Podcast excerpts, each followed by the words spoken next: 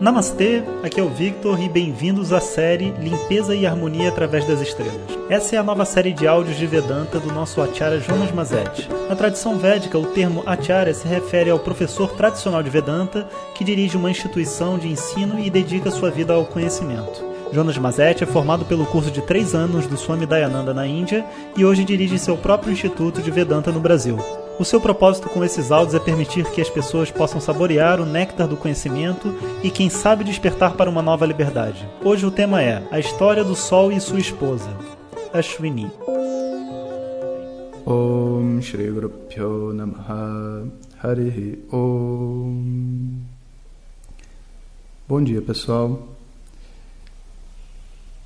Então a gente vem estudando a estrela de Ashwini que ensina para a gente como viver, né? como aproveitar a vida, onde as duas coisas mais importantes são a saúde e a beleza, representando a nossa harmonia e autenticidade. E fica uma dúvida na mente que é como que a Ashwini é representada pelos cavalos. Por quê? Né? O cavalo e a Ashwini. Como que é essa conexão? Então, tem uma história que pode ajudar a gente a aprofundar esse, esse entendimento. Então a gente precisa compreender a conexão entre a constelação de Ashwini, que é representada por esses dois irmãos, né, Ashwini Kumara, os irmãos Ashwinis, e os cavalos.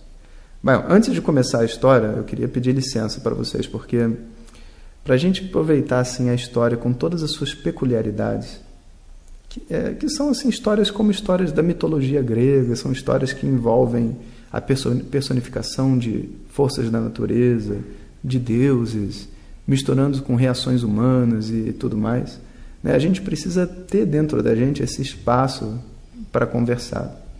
Porque todos os itens que ocorrem dentro dessas histórias são simbólicos.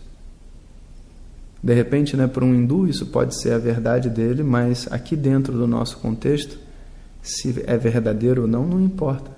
Porque o símbolo é muito eficiente. E a gente vai usar aqui livremente os termos deuses, deidades, quase como sinônimos.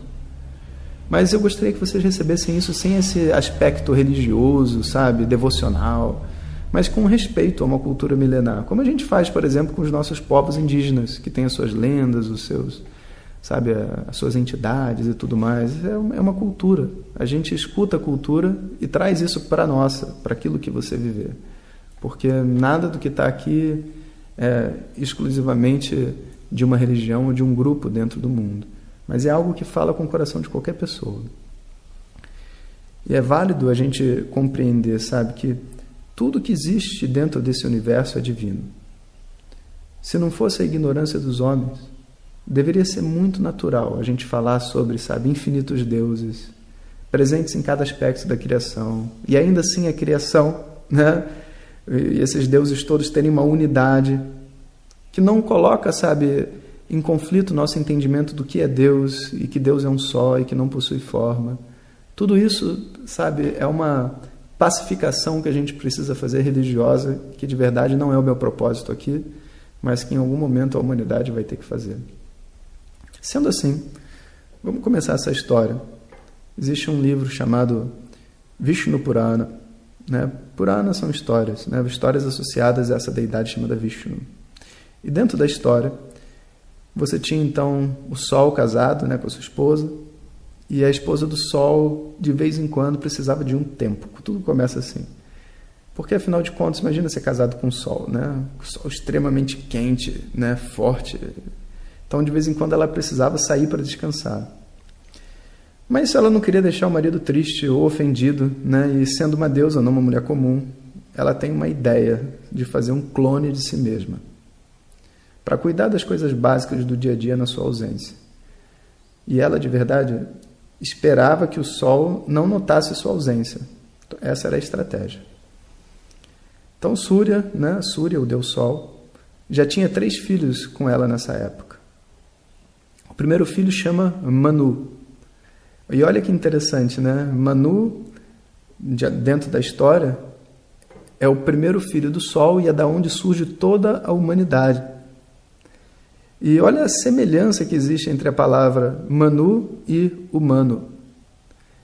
Na etimologia moderna das palavras, né, a gente, se a gente procurar de onde vem a palavra homem, ser humano, né, a gente descobre que hum, eles conseguem fazer traçar até a raiz do latim, onde tem lá homo, ou do grego, né, que tem esse gnomo. Gnomo é aquele que nasce na terra, né? Então, e diz que de alguma maneira esse gnomo virou homo e, e assim virou humano mais tarde.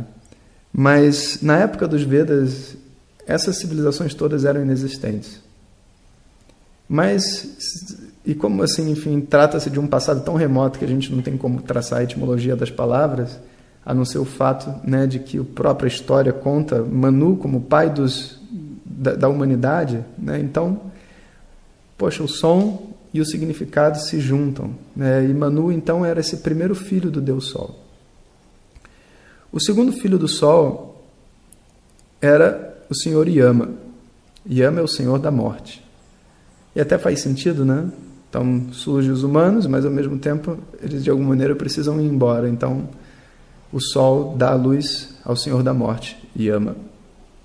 E o terceiro filho era Yami, uma filha na verdade. O rio, também conhecido como Yamuna. Bom, Três filhos: Manu, Yama e Yami. E assim a vida ia muito bem. Mas quando a esposa não estava presente, né, ou seja, o Sol estava junto do clone da esposa sem saber, o Sol teve mais três filhos: Shani, Saturno, que é responsável por um monte de problemas do nosso mapa astral. Por quê? Porque é filha do clone, né? não é filha do, do, da esposa verdadeira do Sol.